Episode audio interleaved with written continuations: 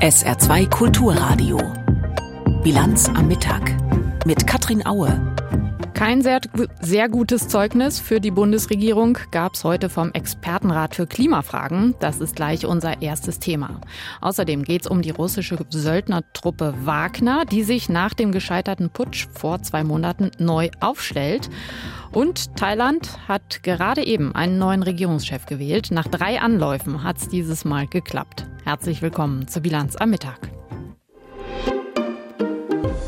Wo stehen wir in Deutschland beim Klimaschutz? Kommen wir schnell genug voran? Das waren die zentralen Fragen des Expertenrats für Klimafragen. Das sind fünf Fachleute aus Wirtschafts- und Naturwissenschaften, die sich im Auftrag der Bundesregierung über den Entwurf des Klimaschutzprogramms 2023 der Ampelkoalition gebeugt haben. Also sind die darin vereinbarten Maßnahmen streng genug, damit wir, wie vorgeschrieben, bis 2045 klimaneutral werden. Unser Hauptstadtkorrespondent Martin Polanski hat sich die Stellungnahme des Expertenrats angehört und ich habe ihn vor der Sendung gefragt, wenn es heute Zeugnisse für die Bundesregierung gegeben hätte, welche Note hätten die Fachleute dem Klimaschutzprogramm 2023 gegeben? Das ist natürlich schwer zu sagen, weil die haben ja keine Noten vergeben, der Expertenrat für Klimafragen. Aber ich würde sagen, ja, irgendwie eine drei wahrscheinlich so drumherum. Es ist ja nicht so, dass es nur Kritik gibt, sondern sie erkennen durchaus an, die Experten, dass einiges getan wurde, dass die Bundesregierung eine Reihe von Maßnahmen eingeleitet hat, dass das Klimaschutzprogramm jetzt auch nicht nur schlecht ist, sondern deutlich weitergeht als bisherige Maßnahmen. Aber am Ende des Tages reicht es eben nicht aus. Nach Prognose, nach Projektion eben der Experten es werden im Verkehrsbereich und im Gebäudebereich halt zu viel Treibhausgase emittiert zukünftig und von daher irgendwo in der Mitte. Die Bundesregierung will ja die sogenannten Sektorenziele aufweichen. Was ist das nochmal und wie kommt das beim Expertenrat an? Also das Klimaschutzgesetz in Deutschland äh, sieht ja vor, dass man nicht nur auf den Gesamtausstoß an Treibhausgasen schaut, jährlich, sondern auch verschiedene Sektoren benannt hat. Also Industrie, Verkehr, Gebäude, Energieerzeugung, Landwirtschaft zum Beispiel. Und da ist genau vorgegeben, jahresgenau, wie viel CO2 pro Jahr ausgestoßen werden darf. Und aus Sicht der Bundesregierung ist das nicht praktikabel, weil zum Beispiel es nicht möglich ist, gegeneinander zu verrechnen.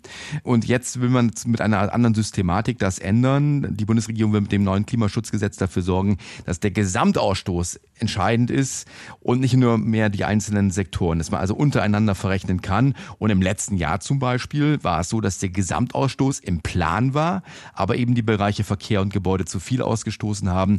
Und zukünftig würde man mit dem neuen Gesetz dafür sorgen, dass dann der Aufschrei vielleicht nicht ganz so groß ist, wenn einzelne Sektoren zu viel ausstoßen. Und findet der Expertenrat das schlüssig? Ja, der Expertenrat ist eigentlich dagegen. Sie sagen, dass es schon wichtig ist, dass es sozusagen diese Einzelbetrachtung gibt für die Sektoren. Aber letztendlich, ja, ist es eine politische Entscheidung. Und äh, der Expertenrat ist ja eigentlich nur eine Art Kontrollgremium, die die Aufgabe haben, das Klimaschutzgesetz oder die Einhaltung zu überwachen. Von daher gibt es da eigentlich ein klares Nein zu dieser Änderung. Aber am Ende des Tages wird der Expertenrat weiter seine Arbeit machen, die ihm auch gesetzlich dann zugeordnet ist. Diese Experten bemängeln bemängeln auch die schlechte bzw. unklare Datenbasis, auf der die Bundesregierung ihre Maßnahmen fußt. Was hat es denn damit auf sich? Naja, wir reden ja über Projektionen und all diese Vorhersagen setzen ja voraus, dass man Annahmen macht. Und das ist ja auch das Gleiche bei der Bundesregierung. Also das Ziel ist ja bis 2030 den CO2-Ausstoß um 65 Prozent abzusenken gegenüber 1990.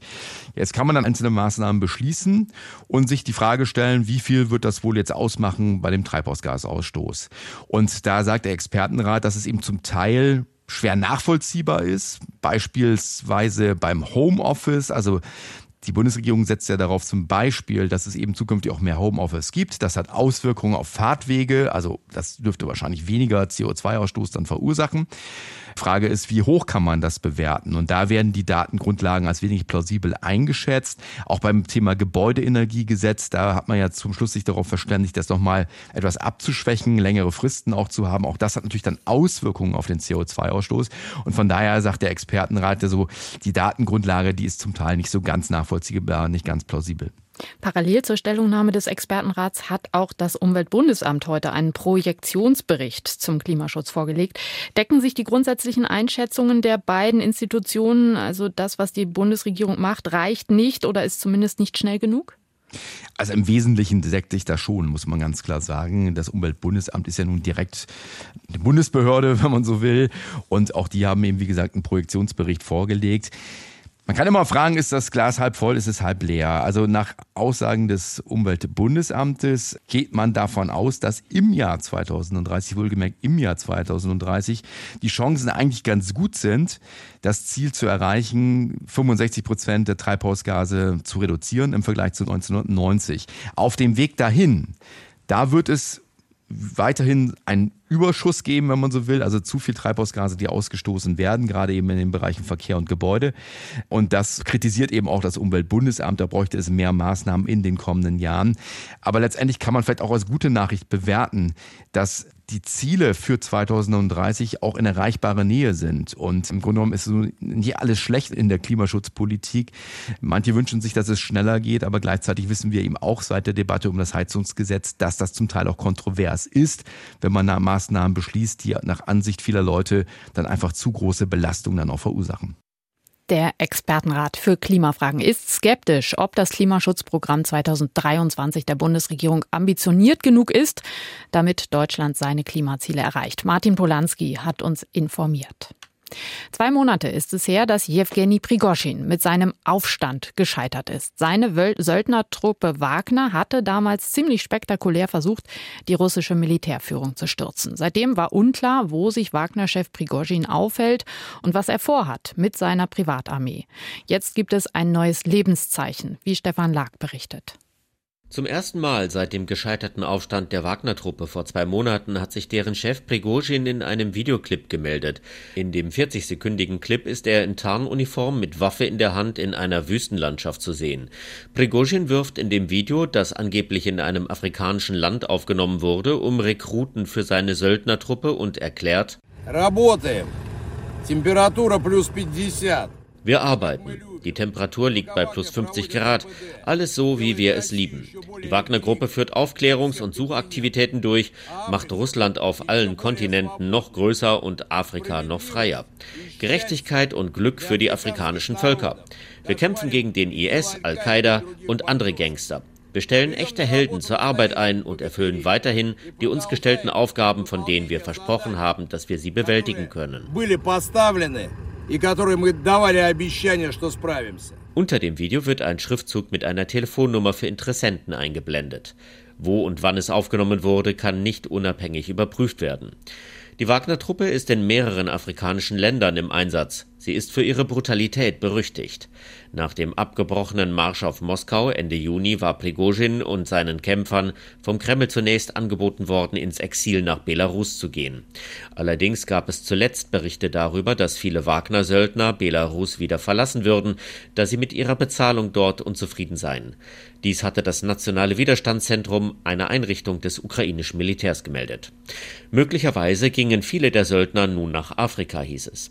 Experten glauben, dass Prigozhin sich nun nach anderen Einnahmequellen umgucken muss, da längst nicht mehr so viel Geld aus dem Kreml fließe wie zur Zeit des Ukraine-Einsatzes.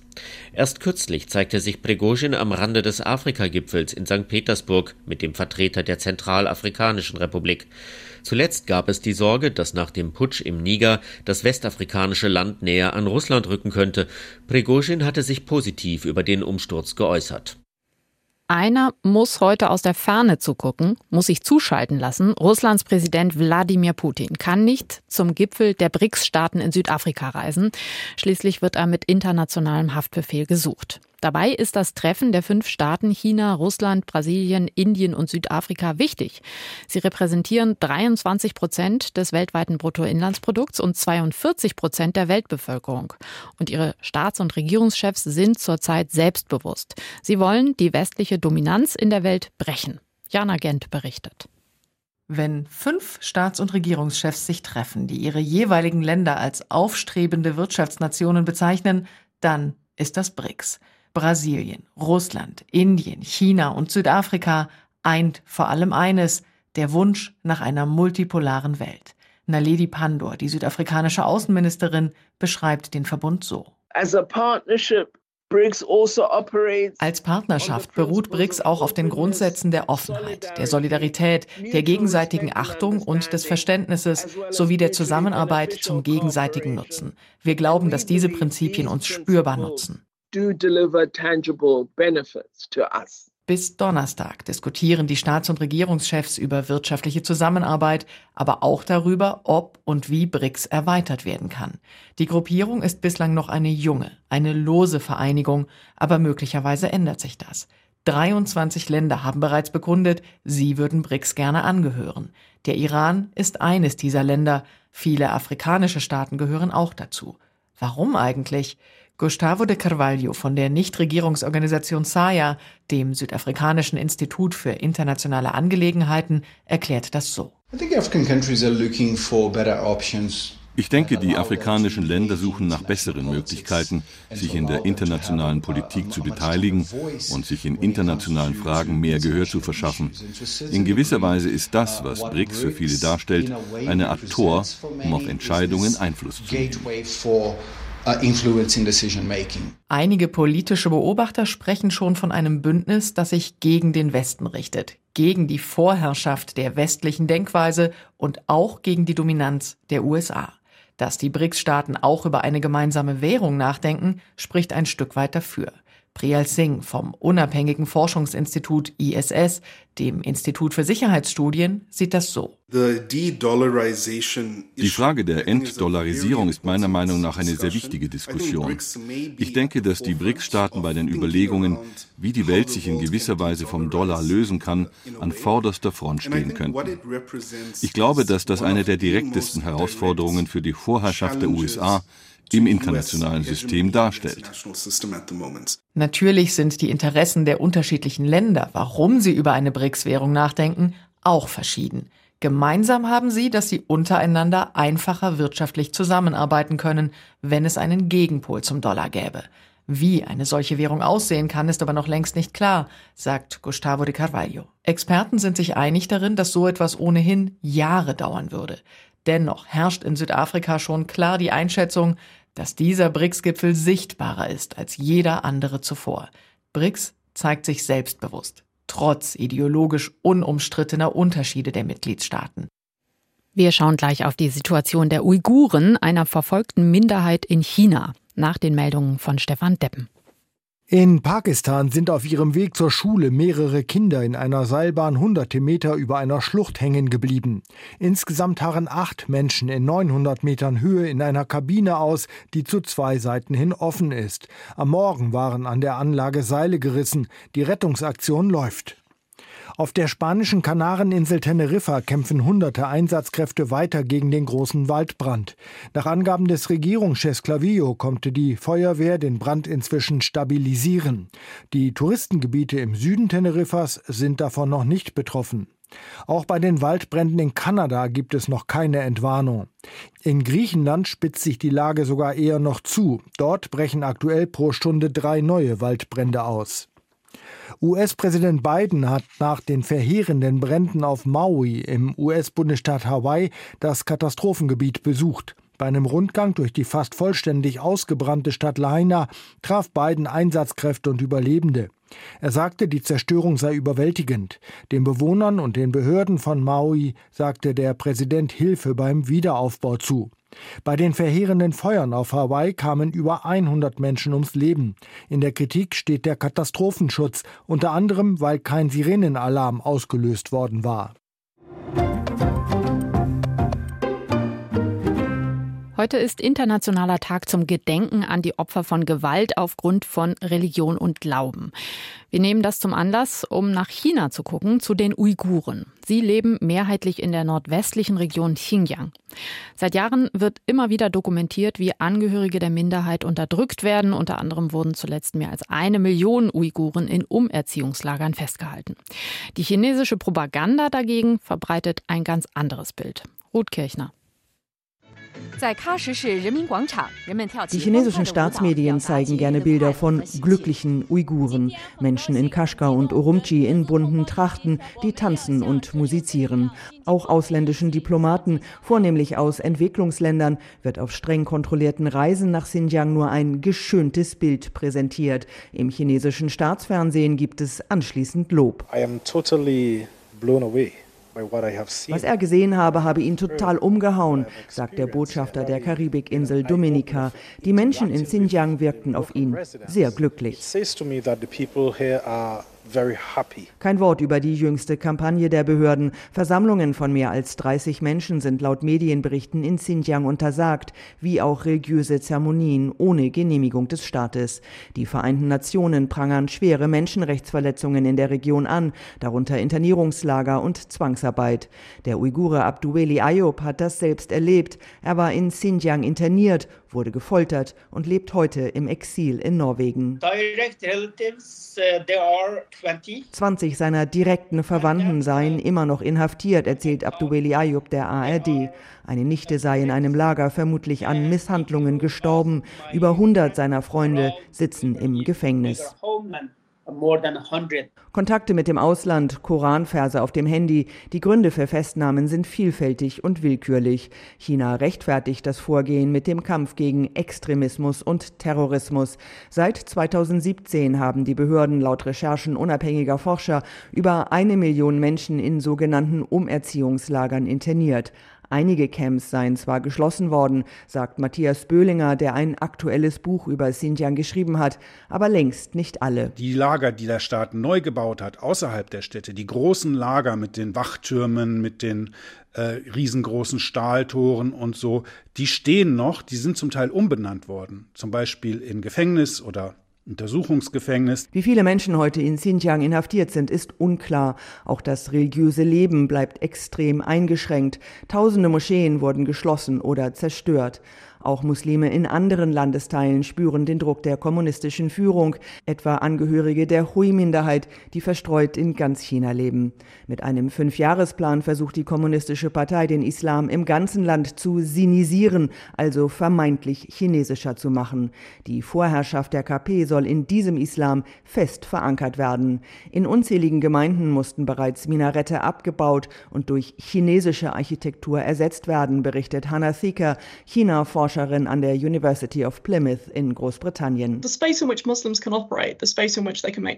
Der Freiraum für Muslime, selbst zu entscheiden, wie sie ihre Religion praktizieren wollen, wie ihre Moscheen und Wohnungen aussehen sollen oder wie sie ihren Glauben an ihre Kinder weitergeben wollen, dieser Raum hat sich radikal verkleinert. In vielen muslimischen Gemeinden Chinas, sagt Hannah Thika, gehe daher die Angst um. Nicht nur wegen der Menschenrechte, auch wegen der nicht partnerschaftlichen Wirtschaftspolitik Chinas gehen zurzeit Länder auf Distanz zum Land. Deutschland zum Beispiel betreibt zurzeit De-Risking, das heißt eine schrittweise Abkopplung von China. Auch in Italien wächst die Skepsis. Das Land ist eigentlich seit 2019 Teil des chinesischen Projekts Neue Seidenstraße, aber jetzt tritt die italienische Regierung auf die Bremse. Elisabeth Pongratz. Maurizio Rasero, der Bürgermeister der Stadt Asti im Piemont, hat große Pläne.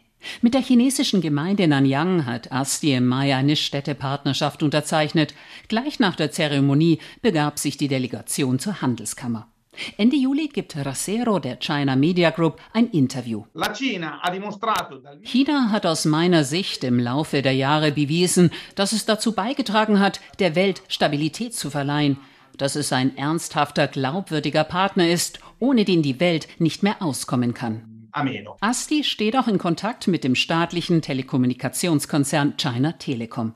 In einer Mitteilung bleibt die Stadt noch vage. Man diskutiere die Entwicklung von Planungsstrategien, um die piemontesische Stadt durch intelligente Technologien bekannt zu machen. China Telecom wurde in den USA als nationales Sicherheitsrisiko eingestuft. In Italien sorgt die Öffnung der 73.000 Einwohner zählenden Stadt Asti gegenüber chinesischen Technologienkonzernen vorwiegend nur in regionalen Medien für Aufmerksamkeit. Das sei ganz im Sinne der Chinesen, so die Wirtschaftsprofessorin und China-Expertin Alessia Amigini. Niemand könne die Kooperation kritisieren oder blockieren. Verstehen Sie, das ist das neue China. Wenige Freunde, ich schweige, ich mache weiter. Wenn ich nicht erwischt werde, schaffe ich es. Aber wenn Sie es herausfinden, bin ich erledigt. Die China-Euphorie von 2019 ist verflogen. Damals priesen einzelne Mitglieder der italienischen Regierung aus fünf Sternen und Lega das im März unterzeichnete Abkommen zwischen den beiden Ländern. Doch das Memorandum, so Ökonomin Amigini, habe Italien nichts gebracht. Nach wie vor importiert es mehr Waren aus China als umgekehrt. Drei Regierungen später hat sich das politische Blatt in Italien gedreht. Ministerpräsidentin Giorgia Meloni fährt außenpolitisch einen US-freundlichen Kurs. Bereits im Wahlkampf hatte die 46-Jährige immer wieder erklärt, dass sie das Seidenstraßenabkommen nicht unterstützen werde. Nach ihrem ersten Besuch im Weißen Haus Ende Juli gibt sie dem Sender Fox News ein Interview. Noch vor Dezember werde Italien über einen möglichen Austritt entscheiden. Meloni macht aber deutlich, dass sie das chinesische System, in dem Unternehmen eine ganz andere Rolle haben als hierzulande, kritisch sieht. Ich meine, unsere Unternehmen müssen die Daten nicht an die Regierung weitergeben, wenn die Regierung danach fragt. Und das macht den Unterschied aus. Ein globaler Handel könne nur frei sein, wenn er auch für alle Beteiligten fair ist. Aber dann müssen wir bedenken, dass wir unserer Wirtschaft große Probleme bereiten, wenn wir mit jemandem handeln, der nicht sagt, folgt den gleichen Regeln und der nicht dieselben Standards hat. Sollte Italien den Schlussstrich ziehen, könnten die Reaktionen Chinas harsch sein. Davon sind Politiker wie Fachleute überzeugt. Amigini vom Asienzentrum des Mailänder Thinktanks ISPI. Dann müssen die Chinesen sicherlich etwas tun. Wir kennen sie gut. Sie müssen irgendwie zeigen, dass wir davon eine negative Konsequenz haben. Wie genau diese aussehen wird, sei noch unklar. Die italienische Regierung bringt sie jedenfalls in eine Zwickmühle.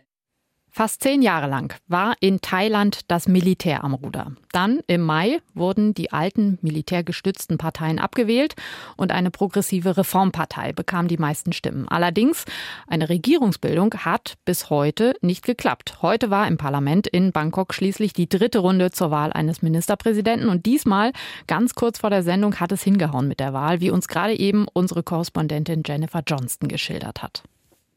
Genau, Setta Tavisin hat tatsächlich eine Mehrheit bekommen. Er brauchte ja 375 Stimmen aus dem Unterhaus. Daran ist es jetzt bei den ersten zwei Wahlgängen immer gescheitert. Diesmal hat er die Mehrheit bekommen. Das heißt, die Vermutung, dass er diesmal erfolgreich sein wird, hat sich bestätigt. Warum hat das so lange gedauert mit dieser Regierungsbildung? Was war so kontrovers? Keine der Parteien hatte wirklich die Mehrheit. Es gab einen klaren Wahlsieger, Move Forward, eine sehr progressive Partei. Die hat sich mit anderen Parteien zusammengetan, aber einfach nicht die Mehrheit bei der Premierministerwahl bekommen. Darum ist da der Spitzenkandidat in zwei Wahlrunden gegangen, am Ende sogar als Abgeordneter suspendiert worden. Diese Koalition ist komplett aufgebrochen und der Zweitplatzierte bei der Wahl, der jetzige Wahlgewinner, die Partei, die jetzt den Premierminister stellt, hat sich neue Parteien, neue Koalitionspartner gesucht und tatsächlich auch Parteien aus der alten Regierung, die vom Militär gestützt werden, was in der Bevölkerung ziemlich kritisch gesehen wird. Ja, wie kann man diese neue Regierung dann so politisch einschätzen? Die neue Regierung ist progressiver als die alte, weil tatsächlich Poetai an der Spitze ist, eher eine populistische Partei, die sehr teure Wahlversprechen gemacht hat im Wahlkampf und diese jetzt auch umsetzen möchte, wie zum Beispiel höhere Mindestlöhne, Getreidepreise garantiert für Landwirte. Jeder Thailänder, jede Thailänderin soll 10.000 Baht bekommen. Das sind umgerechnet 260 Euro für jeden in einer digitalen Währung, in einem digitalen Portemonnaie, was die Menschen dann in ihrer näheren näheren Umgebung ausgeben können. Diese Partei wird daher einen starken Fokus auf die Wirtschaft legen, aber im Hintergrund sind einfach weiter die Militärparteien, die auch da ihre Interessen durchsetzen wollen. Hm. Das macht einen merkwürdigen Eindruck, denn 2020 hat es ja eine große Welle an Protesten gegeben, eine Demokratiebewegung ist entstanden. Das wirkt ganz so, als wäre da jetzt doch ein Rest Militär dabei. Das kann diese neue Bewegung nicht zufriedenstellen, oder? Nein, das stellt die neue Bewegung gar nicht zufrieden. Das stellt viele, viele Wähler gar nicht zufrieden. Es gibt eine Umfrage, die gerade veröffentlicht wurde, die sagt, dass eine Mehrheit gegen diesen Deal ist, der jetzigen Koalition. Wir haben heute auch selbst mit Menschen im Land gesprochen, die wahnsinnig enttäuscht sind, weil sie einfach sagen, das war nicht unser Wählerwille. Das Wahlergebnis hat klar gezeigt, dass die alten Parteien, die alten Militärparteien abgewählt sind. Und jetzt sind sie eben doch wieder mit an der Macht. Daher ist die Frage, inwiefern es da noch zu größeren Protesten auch in der Bevölkerung kommen wird. Bisher ist es noch sehr ruhig. Nachdem die Koalition vorher gescheitert sind, sind immer ein paar hundert, mal knapp tausend Menschen auf die Straße gegangen. Aber es sind nicht die Massenproteste, die wir vor ein paar Jahren gesehen haben. Was sind denn die großen Baustellen im Land? Thailand ist ja als Urlaubsland während der Pandemie, vor allem durch das Ausbleiben der Touristen, sehr gebeutelt gewesen. Was sind jetzt so die wichtigen Themen? Ein wichtiges Thema ist tatsächlich wirklich die Wirtschaft, was jetzt der jetzige Regierungschef angehen will, weil die Wirtschaft klar ist einmal durch Covid gebeutelt, aber auch davor hat sie sich schon schlechter entwickelt als zum Beispiel in den Nachbarländern. Da haben viele gesagt, dass die Militärparteien einfach keine Wirtschaftskompetenz haben, nicht dafür ausgebildet sind und daher haben viele gesagt, ja, das Militär muss weg an der Spitze des Staates, wir brauchen jemanden mit Wirtschaftskompetenz. Ein anderes großes Thema ist das Gesetz zur Majestätsbeleidigung. Jeder, der in Thailand kritisch sich über die Monarchie äußert, dem drohen ja 15 Jahre Haft. Und da wollte besonders die Wahlsiegerpartei etwas gegen tun, dieses Gesetz reformieren, da die Haftstrafen runtersetzen.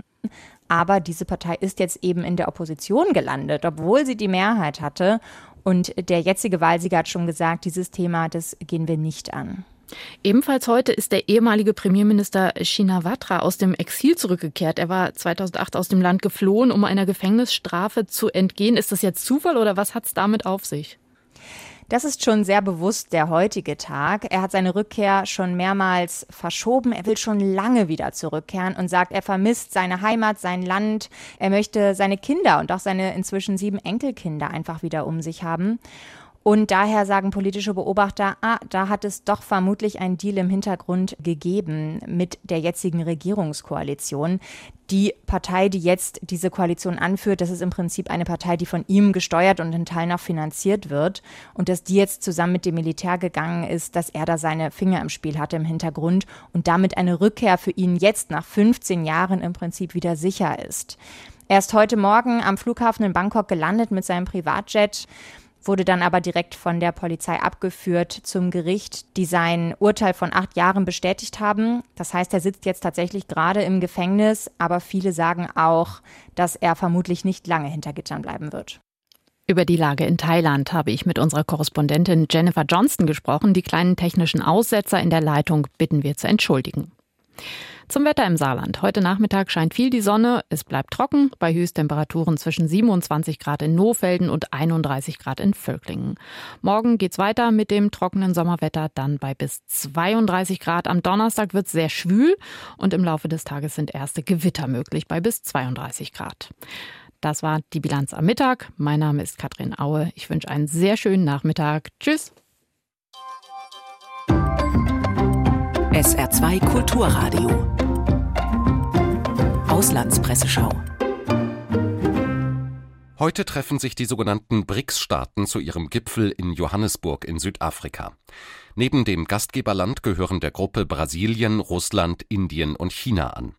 Detail aus Belgien schreibt zu einem möglichen Zusammenschluss der BRICS-Staaten mit Ländern wie Argentinien und Saudi-Arabien. Die Annäherung klingt sinnvoll. Die großen internationalen Institutionen spiegeln die Machtverhältnisse in der Welt immer schlechter wider. Im UN-Sicherheitsrat sind die ständigen Sitze immer noch den Siegern des Zweiten Weltkriegs vorbehalten. Andere internationale Institutionen wie die Welthandelsorganisation sind weitgehend gelähmt. Gleichzeitig ist es allerdings schwer vorstellbar, wie die BRICS-Staaten und ihre neuen Freunde das internationale Kräfteverhältnis im Handumdrehen auf einem Gipfel verändern könnten, denn die wechselseitigen Konflikte zwischen ihnen sind immens. The Times aus Großbritannien meint, der Staatenbund funktioniere nicht. Die BRICS-Gruppe ist gespalten zwischen drei unvollkommenen Demokratien auf der einen Seite, Südafrika, Indien und Brasilien, die eine enge Beziehung mit westlichen Gebern aufrechterhalten wollen, und den verbündeten Autokratien China und Russland auf der anderen. Alle sind sich einig, dass sie die Hegemonie der USA verringern wollen. Doch Indien zum Beispiel sieht sich zunehmend als Rivale Chinas und ist nicht begeistert von einer erweiterten BRICS-Gruppe, die es in einen antiwestlichen Block mit Peking einbinden würde. Die Zeitung The Hindu aus Indien beleuchtet die Rolle des südasiatischen Landes in der BRICS-Gruppe. Es ist paradox, vielleicht sogar tragisch, je mehr Indien dabei mithilft, nicht westliche Institutionen zu stärken, desto mehr hilft es Chinas revisionistischer Agenda, und sei es auch nur indirekt.